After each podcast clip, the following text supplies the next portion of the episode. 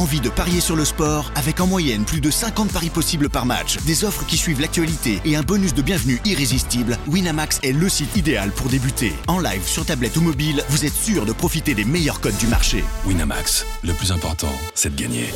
Les jeux d'argent et de hasard peuvent être dangereux. Perte d'argent, conflits familiaux, addiction. Retrouvez nos conseils sur joueurs-info-service.fr et au 09 74 75 13 13. Appel non surtaxé.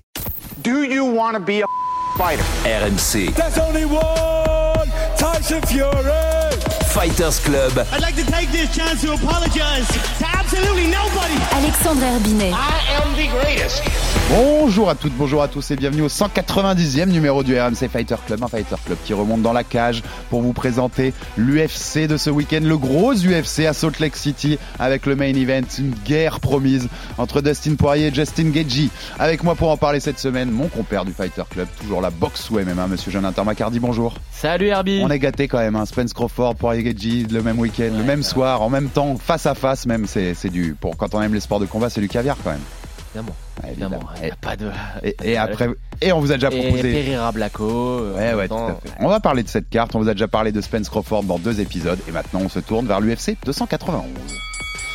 Le même soir, la boxe propose le combat le plus attendu depuis des années, Spence Crawford. Alors l'UFC a sorti l'artillerie lourde pour le 29 juillet avec un main event de l'UFC 291 parfait pour ravir les fans.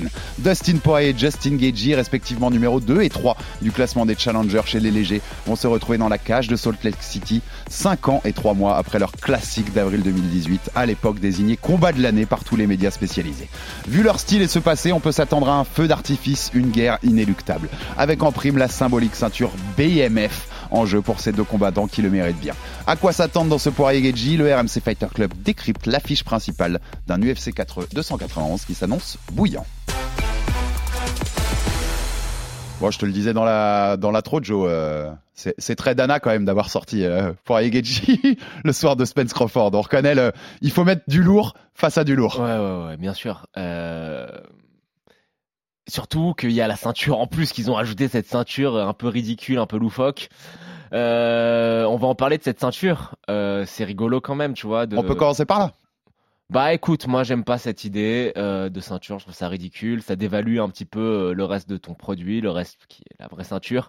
Après si ça te donne des points pay-per-view aux combattants, pourquoi pas? C'est vrai. Faudrait faudrait savoir ça. Mais si si si, Ouais. ça donne des points pay-per-view aux combattants, c'est Ouais. sûr. Rien, rien que ça déjà c'est un c'est un gain. hein. C'est Gaethje, Justin Gaethje qui le disait, il disait euh, cette ceinture elle, elle est totalement débile mais ça me donnait des points pay-per-view si je la gagne. Donc euh, c'est superbe.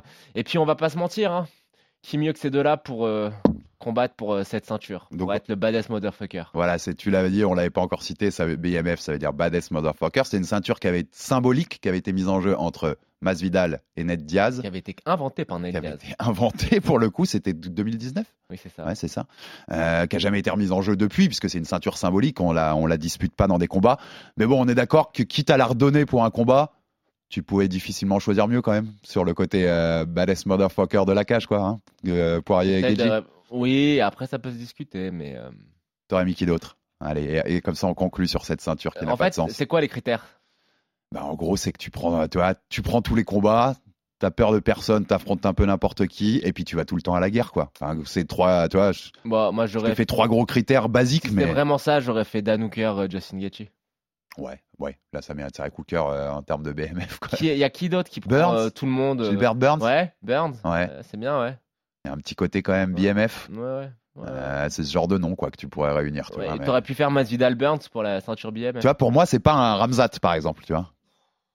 Il rentre pas dans ces critères-là. Oui, parce qu'il a trop d'inactivité. Après, un mec comme Dan Hooker qui veut, veut gagner son combat avec le bras pété et qui Ah prend oui, tout le monde, qui prend Islam en short notice et tout. Ouais. Et, et on en a un en France qui a un potentiel BMF. Ben- Benoît Saint-Denis. Un petit peu. petit peu. Sur ce côté, euh, tu vois, je vais tout le temps, je te garantis toujours d'a- d'avoir du On rappelle spectacle et de la qu'il voulait euh, prendre Islam Makachev quand Rafael Dos Anjos s'était blessé. Exactement. C'est ce côté-là, tu vois, de, de Benoît. Bon, on zappe sur cette ceinture qui a pas trop d'intérêt. Ce qui a intérêt, c'est le combat en lui-même, parce que parce que c'est ça qui est fascinant. Je le rappelais, avril 2018, main event d'une Fight Night. Très marrant, je te le disais en off, Joe, quand on regarde la carte de ce, ce, ce Poirier Gagey 1, de revoir la carte de cette Fight Night, Tu vois des, tu vois comme le temps a passé puisque Gilbert Burns était en préliminaire et les premiers préliminaires, même pas les préliminaires sur Fox. Euh, et en troisième carte de combat de la main card, il y avait un Adesanya Vettori qui aujourd'hui Oui. serait main event d'un pay-per-view. Oui, oui, oui. Euh, mais voilà, c'était la, la montée en puissance d'Adesanya vers le titre, euh, vers le titre des moyens. Ça a été vite hein, quand on y pense. Ouais, ça parce que c'est s'il y a 5 ans, je le disais, 5 ans c'est gros et puis c'est à la fois peu en fait, Joe, tu vois. C'est son troisième combat à l'UFC. ouais, exactement. Euh, retour sur ce combat quand même qui avait été, je l'avais dit, combat de l'année pour tous les médias spécialisés et il y avait même pas photo. Euh, c'était un- une guerre inoubliable quand même ce, ce Poirier Geji, hein, Joe. C'était exactement ce à quoi on s'attendait quand tu mets ces deux-là dans la cage. Euh, les deux qui se regardent, il n'y a pas de de moment d'observation, ça se rentre tout de suite dans le lard. Techniquement, j'avais trouvé ça euh, un peu faible. Désolé, pas se mentir. On va y revenir. Euh, mais en termes d'engagement, en termes de coups, en termes de dramaturgie, évidemment, euh, c'était un combat qui est inoubliable. Euh, on rappelle hein, que Poirier le termine au troisième round, Quatrième, quatrième début round, du ouais. quatrième, tout début du que, quatrième. Très franchement, alors je pense qu'il est devant sur la carte des juges parce qu'il prend euh, des rounds et puis il y a aussi un point de déduction pour Justin Gaethje. Exactement. Tu sais, parce qu'il lui met un poke. En fait, Mais je pense que Geji gagne le troisième, mais qu'il a le point de déduction, Ouais. ce qui fait 9-9 et, et Dustin a pris les deux premiers. Ouais, mais que euh, Dustin le- fait bien de le terminer parce qu'il était sur le point lui-même de, de ne plus avoir de jambes. On rappelle que Gaethje avait entamé son travail de sap habituel qui était low de, de- de- de- de- d'envoyer des coups de batte de baseball, euh, CF des low kicks, sur les jambes de Poirier et que la mobilité de, Poirier commençait à être sérieusement compromis et que tu as l'impression que dans ce troisième round, euh, où il y a le point de déduit pour Gaethje pour époque, que tout est en train de tourner. Et tu te souviens, mais là, sur les derniers qu'il prend, tu vois, comme la jambe, elle, elle vole de poids, et tu sens qu'il en a marre, quoi. Qu'il est un peu, les low kicks, là, ça commence à être. Oui, bien sûr, bien le sûr. travail de sap est, est- est énorme, quoi, sur, euh, sur ce niveau-là. Euh, Ce que je te dis, c'est s'il arrête pas, je pense qu'il se fait finir euh, très rapidement.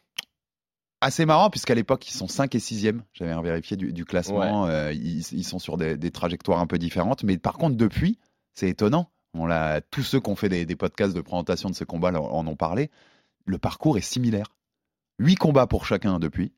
6 victoires, 2 défaites. Les deux défaites, elles sont pour les deux contre Rabim Nurmagomedov et Charles Oliveira pour la ceinture des poids légers. C'est étonnant quand même d'avoir eu le, le même parcours depuis 5 ans quasiment. Oui, oui, Alors c'est pas les mêmes victoires, c'est pas les mêmes adversaires. Ils ont battu euh, Michael Chandler aussi. Ouais, En exactement. Les, les deux ont en commun Michael Chandler dans des, dans des combats euh, pareils qui sont restés euh, inoubliables. Il y a un côté, il y a un côté, ils sont liés en fait ces deux mecs-là. Moi j'ai l'impression, tu vois, ils sont dans l'imaginaire même collectif du fan du UFC aujourd'hui, du fan pas du nouveau fan qui connaît depuis deux ans, mais tu vois du, du mec qui les suit depuis quelques années. Ils sont liés un peu. Oui, oui, totalement. Et puis, alors, après, ça m'étonne que tu me dises que Gaethje, mais je crois hein, que Gaethje était sixième au classement. Ils étaient 5 et 6. Ouais, Ouais. Sixième avec une seule victoire à l'UFC. ouais. Bah écoute, c'était pas les mêmes classements qu'aujourd'hui. Ouais, Ils étaient 5 et 6. En voyant le combat, je vois, ils disent, ils disent c'est le cinquième contre le sixième. Ok, parce qu'on rappelle que Gaethje euh, gagne inauguralement contre Michael Johnson. Et après, il perd contre Eddie Alvarez dans un Exactement. combat qui est un brin similaire euh, au combat euh, contre Dustin Poirier. Combat juste avant là. Combat euh, où il euh, casse la mobilité d'Eddie Alvarez à coup de low kick et puis où tu sens qu'il va le terminer et où il se fait finir sur un contre.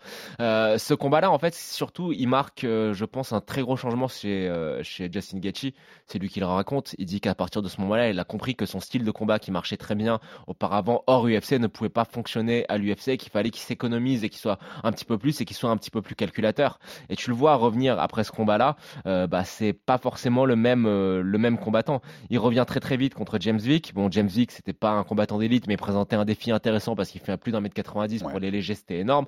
Il le met KO, il met KO Edson Barboza après, il met KO Donald Cerrone, il met euh, il prend la ceinture intérim contre Tony Ferguson. Il y a un vrai changement dans son approche du sport après cette défaite-là contre Poirier. Donc c'est pour ça que les gens qui s'attendent, à mon sens, à voir le même combat, je peux vous suivre parce qu'il y a toujours moyen que Justin retombe dans ses, dans ses travers et qu'il s'engage dans une guerre sans merci avec Poirier. Et Poirier est le candidat idéal pour faire tomber euh, de- euh, Justin dans, ce, dans ces travers-là. Mais attention, c'est plus le même combattant non plus. Ouais, je crois que c'est après ce combat-là que Geji va voir Whitman.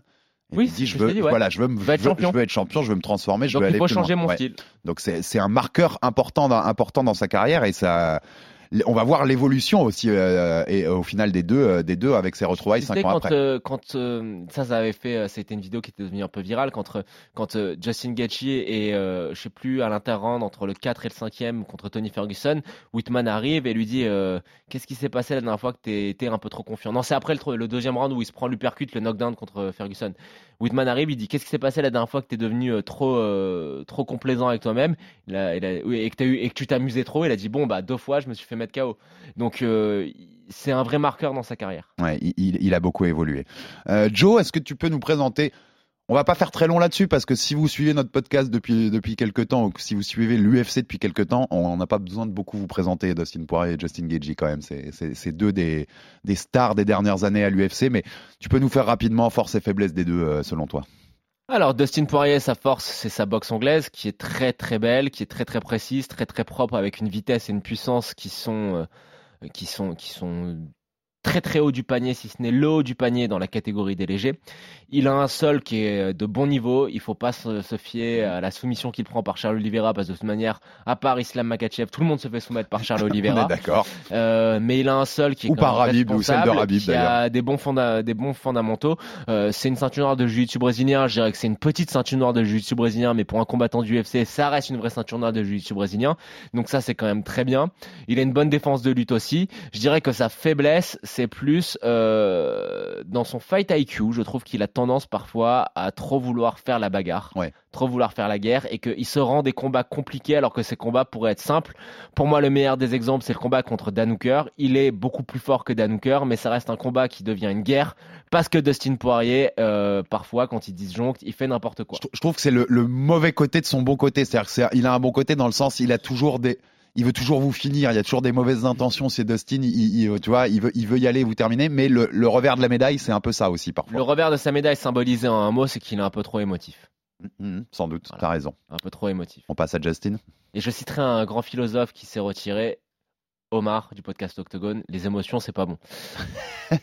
Et malheureusement, tu te rends compte que Samir, qui est CPE, il dit ça à ses, à ses élèves, ce qui est quand même une dinguerie, quoi.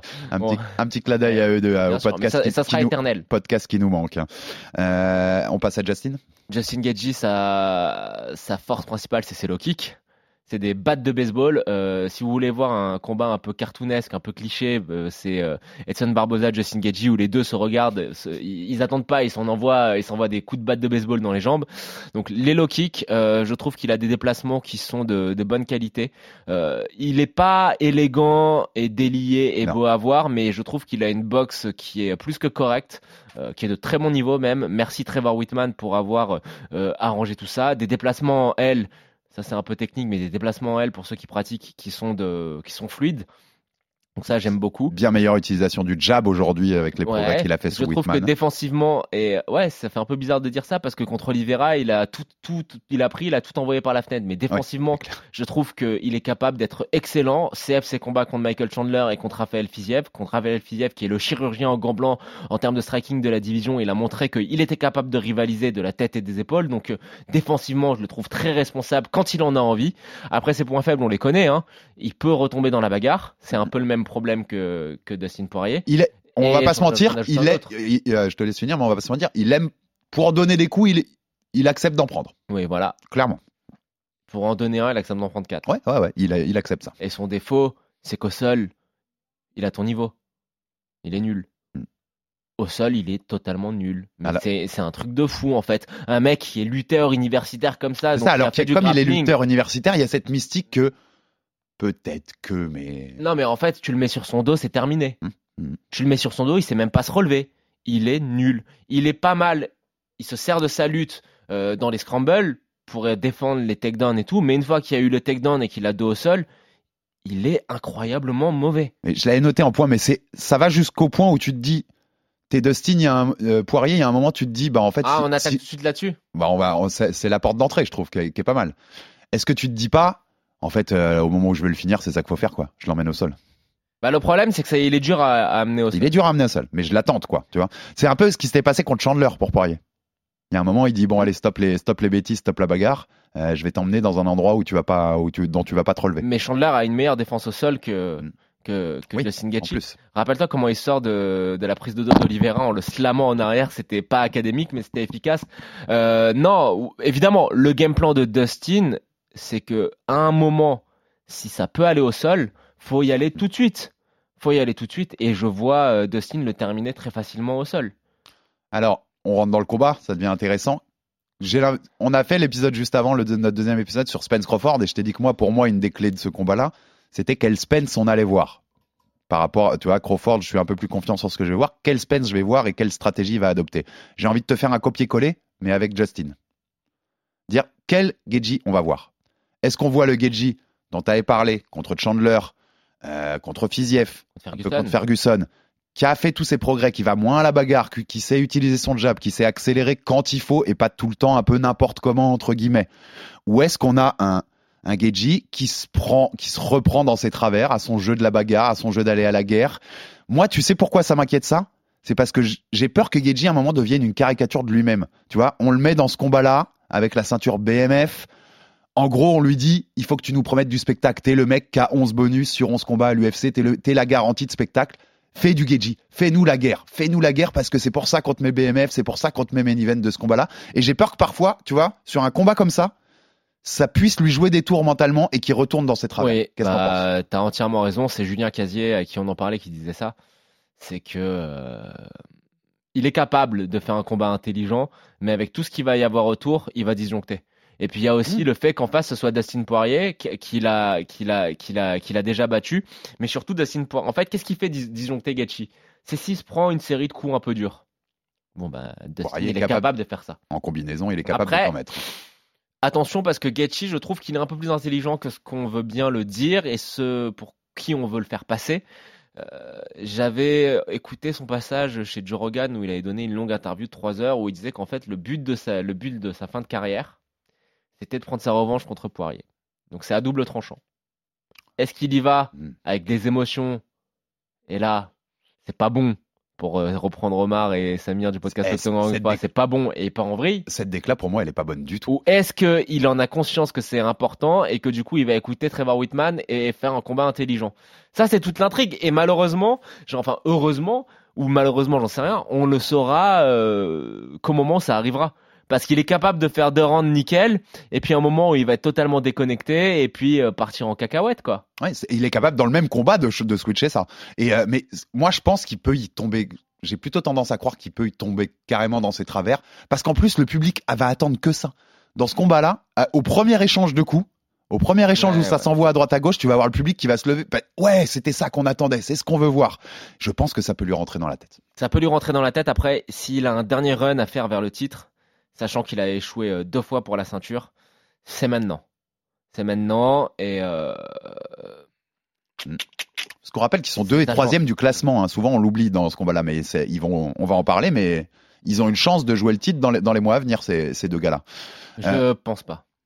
On va, on, on va, en repa- on va en reparler juste après. On, on reste, on finit, on finit un peu sur le combat. Est-ce que tu as d'autres points? Est-ce que, t'en parlais déjà tout à l'heure, est-ce que pour toi, on a une chance de revivre le 1 Est-ce qu'on a une chance de revivre 5 ans après le même truc? Des low kicks, un Dustin qui domine, euh, qui domine en boxe, euh, même si c'est pas toujours euh, très beau ou très académique, mais qu'il le domine avec ses points. On, on- on a une occasion de voir ça?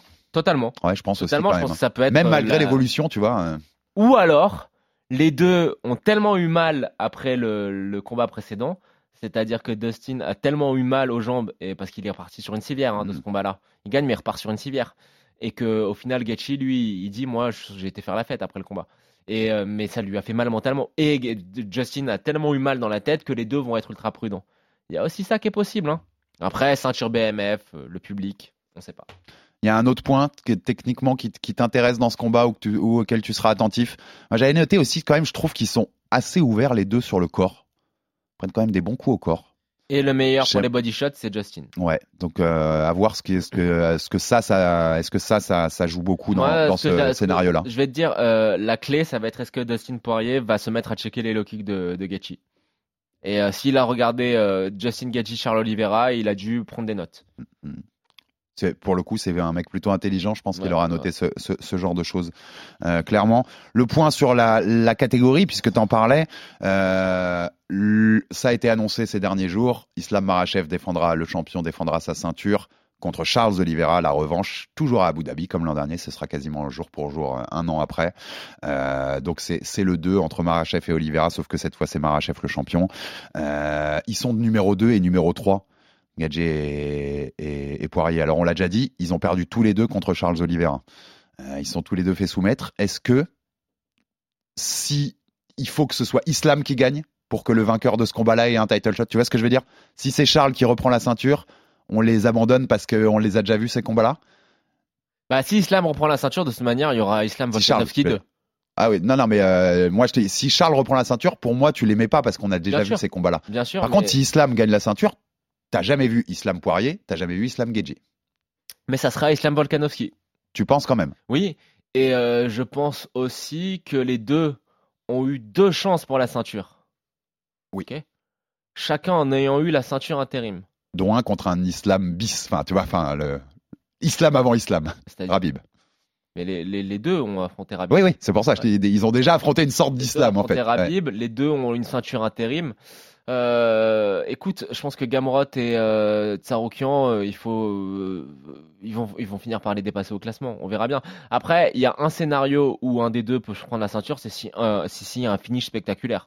Si euh, Gaethje arrive et qu'il met KO ou Poirier au deuxième round et, ou, et vice versa, voilà, Ouais, ça, ça sera un bon Et argument. que Marachev a gardé sa ceinture, t'as quand même argument. non, même si. Même si c'est de Même si c'est Dobronx.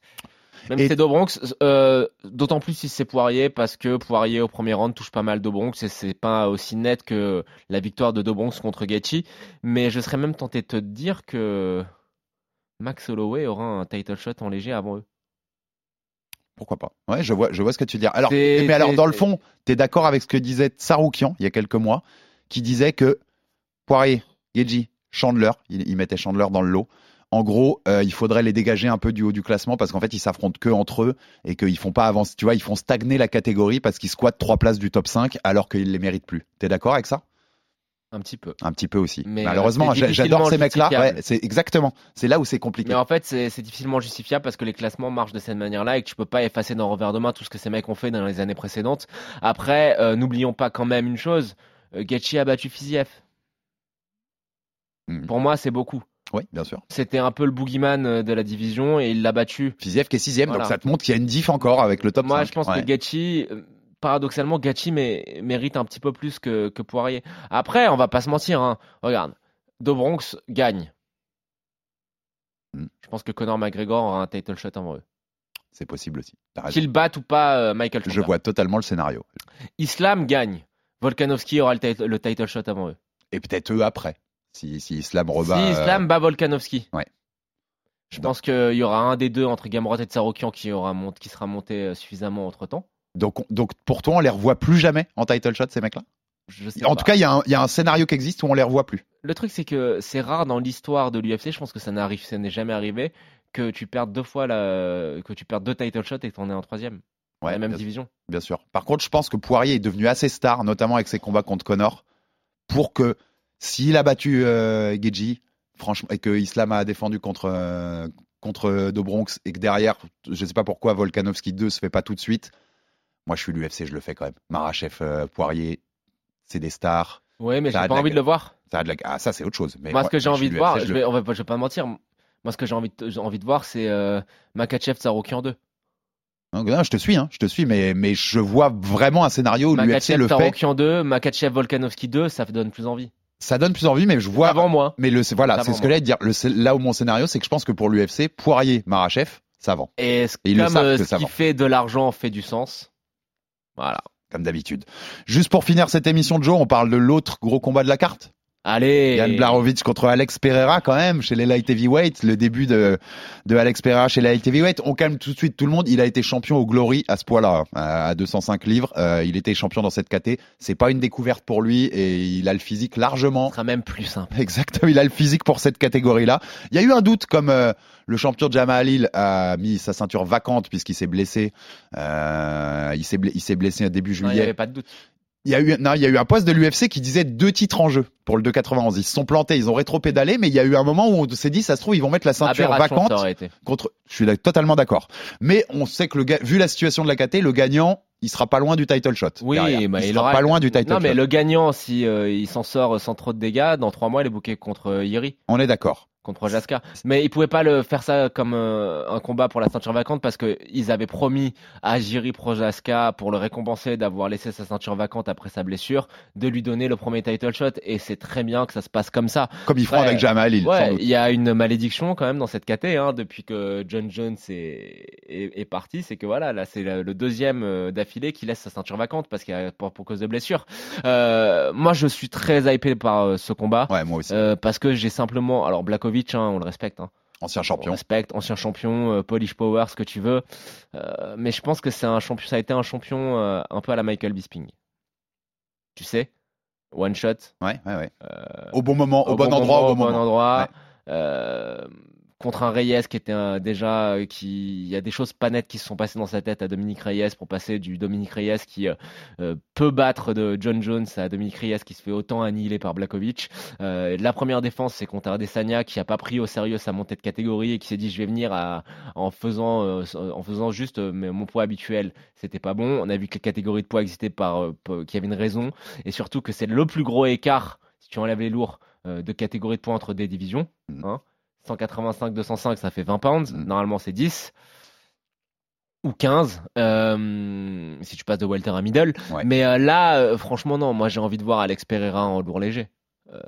C'est ça qui fait l'excitation de ce combat-là, parce que si Pereira en lourd léger fait ce qu'il fait en middle, c'est-à-dire qu'il arrive face à Blacko, qui lui passe sa droite, bon ben cette catégorie qui était un petit peu ennuyeuse, Ah, elle reprend vie. elle reprend vie avec un combat qui est un vrai, vrai, vrai, vrai banger. C'est Projaska euh, Pereira. Incroyable, incroyable. Moi, je, je- franchement, j'en ai envie. Et donc, euh, tu, tu l'imagines comment là le combat Blacko euh, Pereira? Euh, Comme je t'ai dit, on sait quand même, il a, il a fighté au Glory en, deux, en, en 205 livres, euh, Pereira. Enfin, il est pas du tout un petit physique pour cette catégorie-là. Euh, je le vois bien éteindre Blacko. Parce qu'on sait, Oui, voilà, on sait la puissance qu'il a, quoi.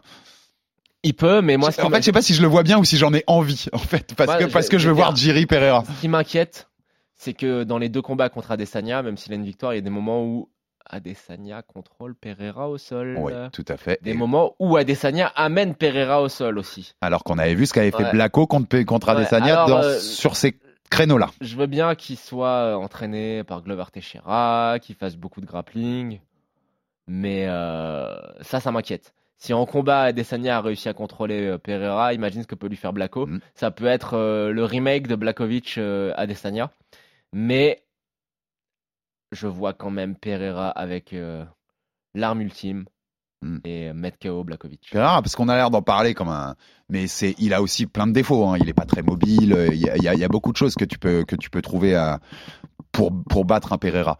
Mais moi, j'ai même, je sais pas pourquoi, j'ai un feeling que Blacko va tenter de va avoir un- le sous-estimer un petit peu. Je sais pas, se dire, Non, tu non, vois, non. il- je sais pas pourquoi. C'est pas le genre de la maison. Ouais, je sais, mais j'ai un feeling comme ça et que et qui va se faire cueillir et qui va se faire C'est cueillir pas le genre assez de la vite maison. en fait. C'est pas le genre de la maison, mais il faut aussi parler d'une chose, c'est que Pereira, il s'est déjà fait mettre KO plusieurs fois. Oui, bien sûr, bien sûr. C'est, non, c'est pas un, c'est pas un Et que Blacko, il tape comme un sourd. C'est pas un indestructible du tout, mais je sais pas, j'ai un feeling de, de voir Blacko se faire cueillir, quoi. Moi, je vois. Blakovic euh, se, faire, se faire éteindre quand même par euh, Alex Pereira. Écoute, on va voir ça. Parce En que je cas, pense que sa puissance va être encore plus impressionnante en lourd léger. C'était déjà le cas en kickboxing, mais le fait de pas couper de poids, il va être arrivé en étant beaucoup plus frais et euh, je pense qu'il va, il, enfin, il tape encore plus fort dans ce cas-là. Alors, c'est marrant, j'avais noté, mais bon, comme ils, ils ont pas mis la ceinture vacante pour ce combat-là, ce qui aurait été une aberration, t'as bien raison. Mais si Pereira gagne et qu'il fait la ceinture dans les trois mois, ça reculera un tout petit peu ma stat. On dépassera peut-être un tout petit peu les trois ans, mais Joe, rends-toi compte. Si Pereira prend cette ceinture-là, dans les mois à venir là, en trois ans, grosso merdo, il aura eu les deux ceintures du Glory dans deux catégories différentes, middle, light heavyweight, et les deux ceintures de l'UFC, middle, light heavyweight. C'est quand même une dinguerie en termes d'accomplissement. C'est magnifique. La plus grande organisation de kick, la plus grande organisation de sais, MMA. à l'heure où on parle euh, du fait que le MMA soit devenu un sport qui est euh, beaucoup plus complet, que les mecs arrivent, ils font pas du grappling ou du kick ou de la boxe anglaise, ils font du MMA, euh, et qui avait quand même ce truc de se dire euh, ça, ça peut être remis en question par les mecs qui font de la lutte, qui ont une lutte énorme et qui sont plutôt corrects en pied, et qui ont juste le minimum vital en, en pied-point, et que les mecs qui sont juste des strikers, euh, bah ça va être dur pour eux. C'est remis en cause. C'est remis en cause quand c'est des- on parle de gens qui sont l'élite. Mhm. Adesanya, Pereira. Et c'est pour ça que le pied-point n'est pas mort dans la- la- la- l'élévation et la possible transition en MMA. On a la preuve vivante avec ces deux, ces deux gars. Et bien sûr, le storytelling absolument parfait. Si jamais Alex Pereira prend la ceinture des light heavyweight, c'est lequel?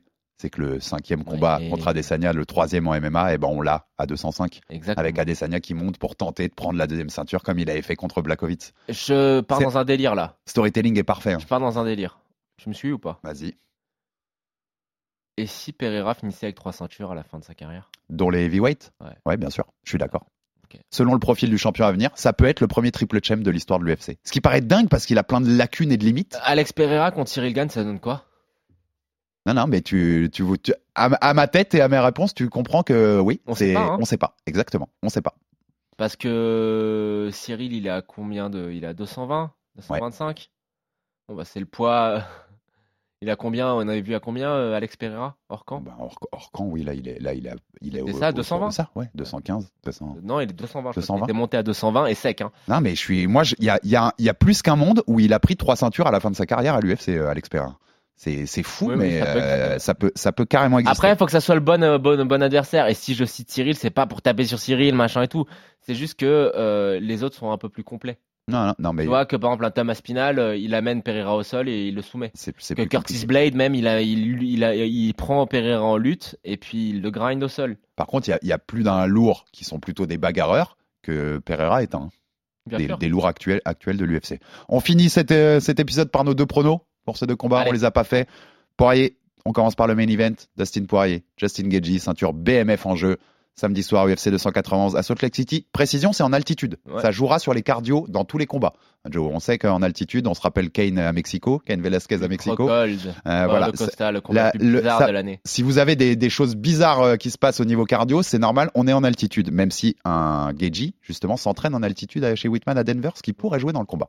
Ton prono pour ce combat, ça- samedi à Salt Lake City. Au bout d'un moment, euh, Dustin en a marre de se prendre des low kicks et de se prendre des gros coups de Justin Gaethje. Il y a un scramble, ça se termine au sol, étranglement arrière de Dustin Poirier parce que Gaethje vraiment, il est pas, c'est pas, est- son élément.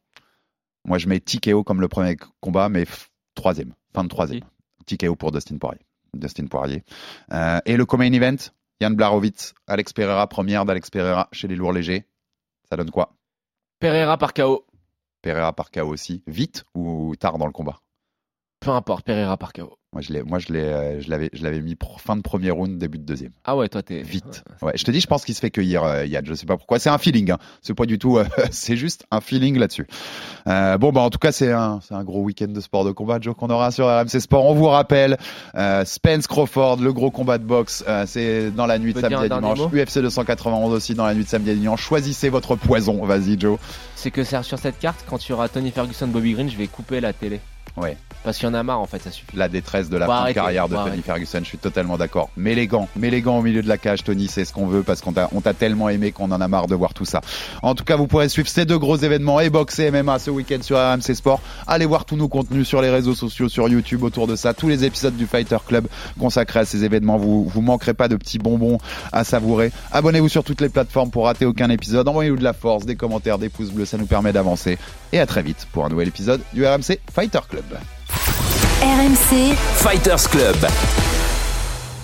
Envie de parier sur le sport avec en moyenne plus de 50 paris possibles par match, des offres qui suivent l'actualité et un bonus de bienvenue irrésistible, Winamax est le site idéal pour débuter. En live sur tablette ou mobile, vous êtes sûr de profiter des meilleurs codes du marché. Winamax, le plus important, c'est de gagner. Les jeux d'argent et de hasard peuvent être dangereux. Perte d'argent, conflits familiaux, addiction. Retrouvez nos conseils sur joueurs-info-service.fr et au 09 74 75 13 13. Appel non surtaxé.